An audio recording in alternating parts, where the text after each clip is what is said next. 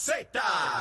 WZNTFM 93.7 San Juan. WZMTFM 93.3 Ponce. WIOB 97.5 Mayagüez. Y a través de la aplicación La Música. Orgullosos de ser la emisora oficial de la historia de la más que canta. India. Sábado 28 de octubre, Coca-Cola Music Hall. De regreso a Nación Z Digital, Nación Z aquí con Leo Díaz y Urbina. Por supuesto que no es Leo Díaz, es Gabriel Rodríguez Aguiló. Ya son las 9 de la mañana. Vamos a la segunda hora de este programa, pero antes vamos a los titulares con Emanuel Pacheco. Buenos días Puerto Rico, soy Emanuel Pacheco Rivera informando para Nación Z Nacional en los titulares. Josep María Bosch Besa, el representante diplomático de España en Puerto Rico, anticipa una nueva ola de inversión española atraída por la histórica asignación de fondos federales para la reconstrucción del país. En otras notas, hoy lunes la ex senadora Evelyn Vázquez confirmó que aspirará a las próximas elecciones a la alcaldía de Mayagüez por el Partido Nuevo Progresista. Abrosita, lo hago tomando en cuenta las necesidades y prioridades que han sido trastocadas en nuestra ciudad y que han puesto en riesgo la calidad de vida y el servicio que debe brindar a nuestro, nuestros constituyentes, dijo la ex senadora en declaraciones escritas. Por otra parte, a pesar de que reconoció que existen casos atrasados, el presidente de la Junta de Licenciamiento y Disciplina Médica, el doctor Ramón Méndez Sexto, negó que el organismo sea ineficiente a la hora de regular la práctica de la medicina en Puerto Rico, tal y como algunos plantearon tras la decisión del Tribunal Supremo que declaró inconstitucional forzar a los médicos a afiliarse al Colegio de Médicos Cirujanos para poder ejercer su profesión. Hasta aquí los titulares, les informó Emanuel Pacheco Rivera. Yo les espero en mi próxima intervención aquí en Nación Z, que usted sintoniza a través de la emisora nacional de la salsa Z93. Leo Díaz. Que venimos bajando, mire, chévere, aceleradamente. Na- Nación Z Nacional por la Z. Y seguimos aquí en Nación Z Nacional, Nacional, aquí con Leo Díaz y Urbina. Hoy Gabriel Rodríguez Aguiló sustitución de nuestro líder de aquí de quemar el cañaveral. Hoy está por allá, todavía le queda algo y está quemando cañaveral en Isabela, celebrando sus 61 añitos. Pero como advertimos, como advertimos, aquí va a estar con nosotros hoy el buen amigo y representante por Guainabo, Cataño y Bayamón, el compañero Ángel More, que ya se sentó aquí. Ángel, bienvenido. Eh, Gabriel, buenos días eh, por la invitación y a todos los que nos están escuchando y viendo por las redes. Este, gracias y buenos días a todos. Nación Z Nacional. Nacional. Eh, y como parte de mi distrito, que yo honrosamente represento esta O parte. sea que esto es tu distrito, esto este es parte de mi distrito. Ah, por eso nosotros tenemos una, nosotros tenemos en el reglamento de la Cámara de Representantes de la delegación del PNP, nosotros tenemos una regla que cada vez que visitamos un distrito donde el representante, ¿verdad? Que es de la delegación, le toca pagar todo. Así que le- le- hoy, hoy estamos, estamos aquí en Guaynabo. y hasta ahora he, he cumplido Sí, todas las cumplido, veces, las últimas dos ocasiones, el 4 de julio ha sido eh, en el distrito y me ha salido cara a la fiesta, pero con, con gusto se hace. Cara pero buena, cara pero buena. Allá en Cataño lo celebramos. Ángel Morel siempre nos recibe con sus cositas, su, su gusanguita, como dice Leo, su refresquito y su cosita buena. Bueno, Ángel, eh, para que la gente, eh, porque como hablamos de Bayamón, tú representas una parte de Bayamón, pero ¿qué parte en específico? Ahora mismo eh, estoy de la parte de Río Bayamón. Ahora con la redistribución electoral eh, cambia un poco los, muñe- los muñequitos y se transfiere como era antes en, la pasada redistribución, más en la área de Jardines de Caparra y, lo- y la, el área de Río Bayamón. O sea, que tú entras ahora como nuevo representante en esa zona. Ahí estaba la compañera Yachira Lebron. Yashira Nebrón ahora eh, pa- pasa a ser el, el precinto 41. Entonces, en Guaynabo es mayor, casi todo Guaynabo, ¿verdad? Es el 60% de Guaynabo, todo lo que es de la carretera 199 o de Avenida Las Cumbres hacia el norte es parte del distrito y casi todo el municipio de Cataño, que hay un área de que colinda con Toa Baja que pasa al distrito de Toa O Baja. sea, que la vez en, en cuatrenio anterior, la restribución era todo Cataño. Correcto. Ahora le quitaron un- una esquina. ¿Cuántas? ¿Dos unidades? Son dos unidades que básicamente son las urbanizaciones que están eh, a lo largo de, eh, Río, de Río Hondo. Qué bien. Pues Ángel Morey llegó a la Cámara de Representantes en sustitución del compañero eh, Tony Soto, que una vez llegamos a la Cámara decide renunciar al escaño. Entonces, Ángel, eh, tú eras legislador municipal. Era el legislador municipal de Guaynabo, correcto. Ocupabas una posición allí, ¿verdad? Yo era el portavoz alterno. En, en el municipio de Guaynabo, surge la vacante, eh, presentas tu candidatura y fuiste candidato único. Fui candidato, el único que pudo completar todo el proceso eh, que requirió el partido, incluyendo los endosos que solicitó. Endosos de liderato, ahora que se pidió en ese momento, ¿no? Correcto. De los delegados. De los delegados. Y ya pues te convertiste en representante y has estado trabajando en muchos temas, particularmente eh, Ángel se ha destacado por defender el tema ideológico en visitas constantes, constantes a no tan solo a Washington, sino también a diferentes estados y ciudades, eh, llevando el tema de la igualdad, pero acá a nivel local eh, se ha enfocado en un tema que él conoce muy bien, que es el tema económico de la Comisión de Hacienda. Es correcto, eh, soy portavoz de la delegación del partido en la Comisión de Hacienda. Cuando comenzamos, este, obviamente empezamos a mitad, cuando juramenté, básicamente confeccionando el presupuesto Ujú. y hace un cambio. Yo llevo toda mi vida en la empresa privada y fue un cambio bien drástico esas primer, esos primeros meses allí en, en la Comisión de Hacienda. eh, pero ya poco a poco se hemos ca- eh, caído en tiempo y estamos ya de portavoz y eh, dando la milla extra con varios proyectos, incluyendo la reforma contributiva de nuestro gobernador, que es una propuesta de, de la delegación del Partido Nuevo Progresista. No es lo mismo de af- estar afuera que estar adentro. Es correcto, es uno- completamente diferente. Cuando uno está allí, eh, la dinámica es distinta, uno tiene que tirar puentes, uno tiene que, y más en este, en esta circunstancia que estamos nosotros, donde tenemos un gobierno dividido, donde tenemos que entonces tirar unos puentes, llegar a unas conversaciones, caminar un poco más de lo que uno pudo, pudo haber caminado si fuésemos todos del mismo gobierno. Una dinámica interesante. Sí, por, Eh, por y ejemplo, tú vienes del sector privado, así que cuando te encuentras con esta dinámica que es un poco distinta.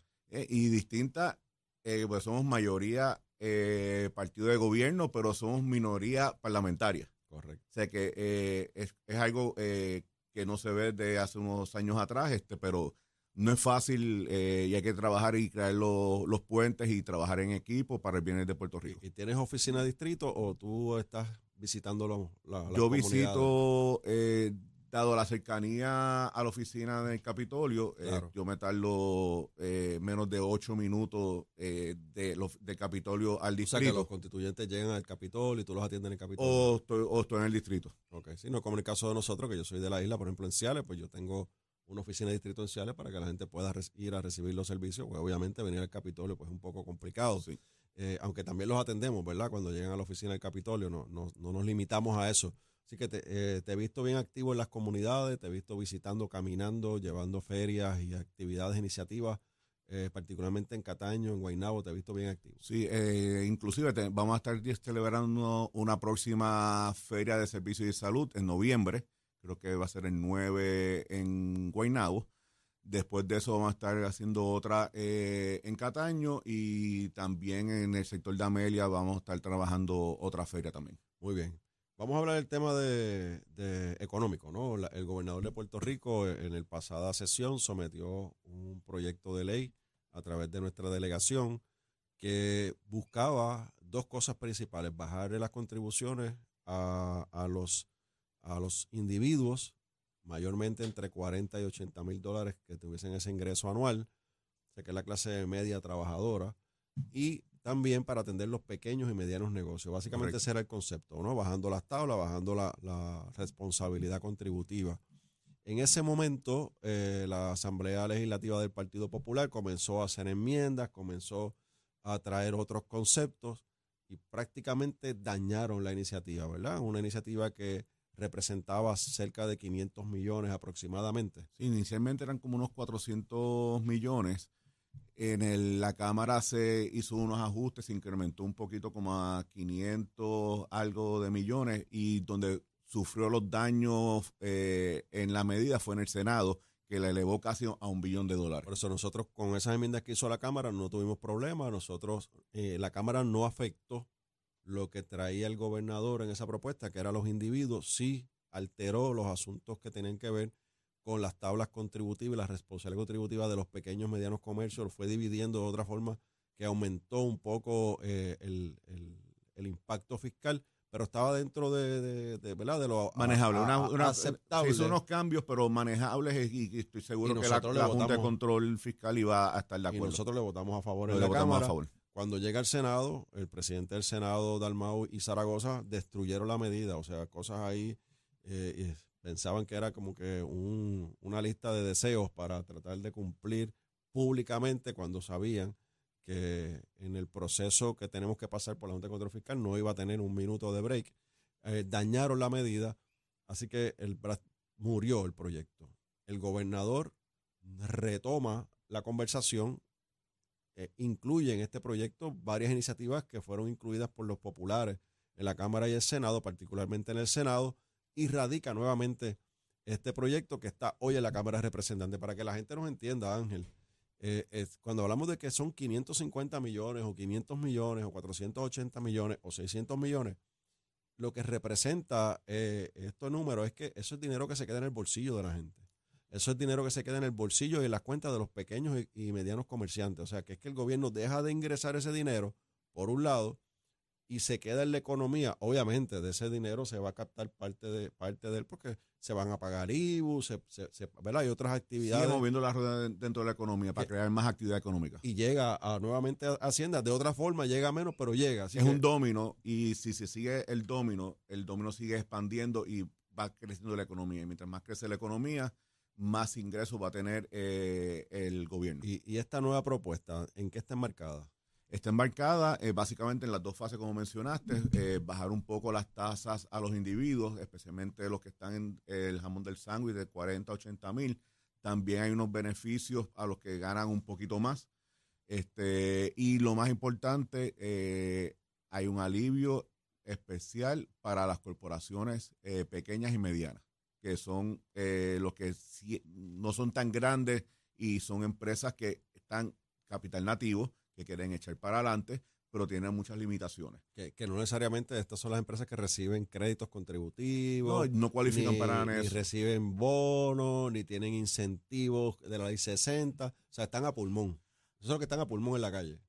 Pudieran, algunos de ellos pudieran participar de la ley 60 en la parte eh, o algo similar si tienen eh, servicios de exportación y exportan sus servicios. Pero no todos lo hacen. No todo eso es una minoría, pero eh, lo eh, algunos lo, pueden, lo están haciendo. Y, y- o sea, que estamos hablando de que esos pequeños y medianos comerciantes que hoy eh, hablan de que han recibido aumentos por la inflación, aumentos ¿verdad? por el sistema de energético, que eh, verían ellos en sus cuentas, en su, ¿verdad? en su, en su caja, en su caja registradora, más dinero.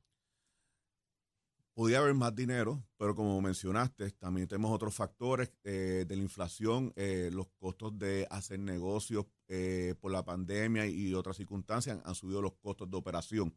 Así que lo, que básicamente estamos haciendo es neutralizando en una balanza el, incremento de costo de hacer negocios para un alivio por el lado para mantener y ellos puedan mantener los precios para el consumidor este, un poquito más estables y que no todo suba eh, como ha estado subiendo. Y ya que tú eres el portavoz de nuestra delegación en la Comisión de Hacienda en la Cámara de Representantes, ¿dónde estamos con el proyecto? ¿Qué ha- qué- qué- ¿Cómo se ha movido este proyecto en la Comisión de Hacienda en la Cámara? Eh, el proyecto fue radicado, aún no hemos visto vistas públicas. ¿Y cuándo fue radicado?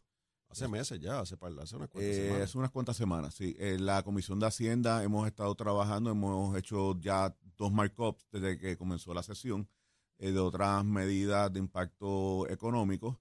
Eh, la comisión sigue trabajando, está hay que verificar con el presidente de la comisión cuándo va a dar el espacio para la vista pública. Ese es Jesús Santa. Jesús Ese Santa, Jesús Santa. papá, vamos a trabajarlo para que pueda pasar al Senado y que Zaragoza no se ponga ya a inventar con la medida, porque estamos hablando de cerca de 500 millones. Más o menos 475, más o menos. Pero también él sigue instrucciones del presidente de la Cámara. Por eso, que, o sea, que el presidente de la Cámara y el presidente de la Comisión de Hacienda y el portavoz eh, denle en paso a esta medida. No lo, no lo pueden dejar para último día. O sea, eh, aquí el último día de aprobación de medidas es el 9 de noviembre. Correcto. Y ahí vamos a tener cinco días hasta el 14, que es el último día de sesión. Eh, y, y cerramos hasta el próximo año, en enero, que comenzamos. Y lo importante de aprobar esta medida es que esto aplicaría para el próximo año fiscal. Es correcto. Para año contributivo eh, 2024. O sea que en el 2024, si se aprueba ahora con las condiciones en las que el gobernador sometió la medida, uno que otro ajuste, porque siempre va a haber un ajuste eh, legislativo, no es que Y esa es parte del no proceso aprobar legislativo. tal y como es, o sea, ni nosotros lo hicimos en el pasado ni, va- ni estamos exigiendo que ocurra ahora, pero que sean mínimos esos ajustes y que no malogren la medida, que no la afecten, que es lo que estamos pidiendo para que entonces en el próximo año contributivo la gente pueda ver el beneficio, porque si esto se queda y no se aprueba ahora en noviembre, ya en enero va a ser tarde. Es correcto, y sería para el próximo cuatrenio. Y también hay otro elemento que hay que tener en, consideración, eh, que tenemos una, la, la Junta, que tiene que dar el visto bueno. Pero O sea, que hay otro elemento externo a- al Ejecutivo y al Legislativo que está velando eh, que se cumpla con unos parámetros. Pero esta medida, una medida no que surge del- únicamente del escritorio del gobernador. El gobernador citó a diferentes eh, grupos económicos, planificadores, CP, colegios de contables, de CPA, o sea, un- a profesionales, eh, la academia, para analizar cuáles son las condiciones eh, en Puerto Rico económica, las oportunidades que podemos tener con la situación económica actual y radicar un proyecto que sea viable y que sea aprobable y firmable por el gobernador y aceptado por la Junta de Control Fiscal, Correcto. porque la Junta en- colonial está ahí, nos guste o no está ahí, tenemos que bregar con ella. Y la Junta eh, se ha tenido discusiones con ella. Obviamente el gobernador no va a tirar eh, un proyecto sin tener el, por lo menos el feedback Claro. de, de los, eh, de la Junta para, ver, para estar más o menos alineados para el mismo lado. Lo otro más importante es que hay que seguir mejorando la economía. Hemos visto crecimiento económico en los pasados dos años. Este año pe- eh, comenzó especialmente con el recaudo del IVA, ha empezado con el pie derecho. Esperemos que siga el año fiscal de esa manera. Lo importante con esto, y hay que res- resaltarlo bastante, la Junta tiene dos funciones. Uno es eh, balancear el presupuesto por cuatro años corridos y certificado. Y esa es la primera eh, fase de sumisión impuesta por el Congreso de Estados Unidos. La segunda es de establecer eh, desarrollo industrias eh, económicas sustentables. Esa parte es la que no hemos comenzado a trabajar. Con esta reforma contributiva, dándoles unos alivios a nuestros comerciantes, podemos eh, ser más competitivos, eh, ellos pueden ser más competitivos, podemos atraer nuevas industrias que vengan a Puerto Rico y seguir expandiendo el desarrollo económico. Qué bien, o sea, que con lo, que estás planteando, eh, y eso no estaba en la discusión, no tan solo es el, el dinero en el bolsillo de la gente para que se inserte en la economía, sino que también abre paso a una de las funciones por la cual la Junta de Supervisión Fiscal está aquí, es que se active de forma consistente eh, la actividad económica, ¿verdad? Que no sea... Ahora mismo tenemos una actividad económica obviamente basada en todos los fondos federales que llegaron y cómo eso ha ido despertando eh, lo- los proyectos, ¿verdad? En cada municipio, en cada sector, eh, que antes no tenían trabajo, ahora hay trabajo eh, y eso, Especialmente el sector de la construcción, que estuvo Tenemos- por muchos años este, parado. claro, Eh, ahora mismo ese sector no da abasto. Así que, y ellos necesitan de otros sectores económicos también, así que es, es una cadena. sí, porque el que está el que está construyendo, pero está el que le vende los, los, los, los bienes, ¿verdad? El cemento, la varilla, eh, todo, todo Está el ingeniero, el arquitecto, los este, inspectores, los obreros. el, la- el cafetín de la esquina El con los almuerzos. Vende el almuerzo, que vamos a hablar de eso ya mismo. Tienes que dar una recomendación de almuerzo ya mismo. No, no te creas que te vas a escapar de eso, pero eh, está toda esa actividad económica que, que yo lo vi. O sea, cuando, cuando estaba a las 9.36 en Puerto Rico, uno veía que estaba la fábrica en, una, en un área de un municipio y alrededor de esa industria había una actividad económica bárbara ya. Ya sea porque vendía los refrigerios para cuando salieran los obreros, pero Los estaba el almuerzos, almuerzo, el, el desayuno, desayuno. la ferretería, o sea, eh, el que vendía eh, equipos de seguridad para los empleados. O sea, había una actividad económica importante. eh, los concesionarios de autos estaban también cerca porque había, había dinero, se pagaba bien en esas industrias. Así que eso es lo que, lo que se quiere retomar, ¿verdad? Con, con este tipo de Sí, el iniciativas. efecto indirecto. Tú también tienes un proyecto que va en Ah, esa dirección. Sí, tenemos eh, dos proyectos este, que fueron radicados el año pasado. Uno de ellos, el que es una eh, reforma amnistía contributiva, el cual eh, estuvimos reunidos hace unas semanas con los miembros de la Junta y nos están, va- van a estar dando unas recomendaciones para ver cómo podemos modificar el proyecto para que ellos lo vean este, un poquito más viable. Eh, inicialmente se había presentado para que sea una amnistía hasta el 2021, si no me equivoco. Este, eso, la, tanto Hacienda, el Departamento de Hacienda como la Junta entiende que no es tan beneficioso para los números y las proyecciones que están haciendo, pero estamos buscando un punto entre medio que son cuentas que llevan muchos años que no se han pagado, que son eh, lo que se llaman bad loans, eh, las cuentas que no se van a repagar eh, así como tal, porque son cuentas que, por ejemplo, debe 100 mil, pero en penalidades tiene 125 mil dólares. Claro. Ese contribuyente no va a pagarla. Si no hay un incentivo para, y son cuentas de 5, 8, 10 años hacia atrás, que eh, y en esa línea es que, es que estaríamos viendo cuál sería el punto medio para trabajar y, y recobrar algo que posiblemente no se pueda Es recobrar. se- que es que el gobierno debe enfocarse en el asunto del pago de la deuda original, ¿verdad? Porque se, no, se hacen estimados y se hacen estimados en recaudos y proyecciones con la deuda más las penalidades y las multas. Entonces, la realidad es que imposibilita que se pague una deuda que está sobre el 200% de lo que originalmente fue. Y si una deuda de 7, 8 años, la persona ya ha demostrado que no, no le interesa pagarla. Si no tiene un incentivo, pues tiene más en, en penalidades y recargos que el del principal. O sea, que estás en conversaciones con eh, el ente administrativo, que asumo yo que es el Departamento de Hacienda, FAF. Estamos, estoy trabajando directamente con la Junta y AFAF.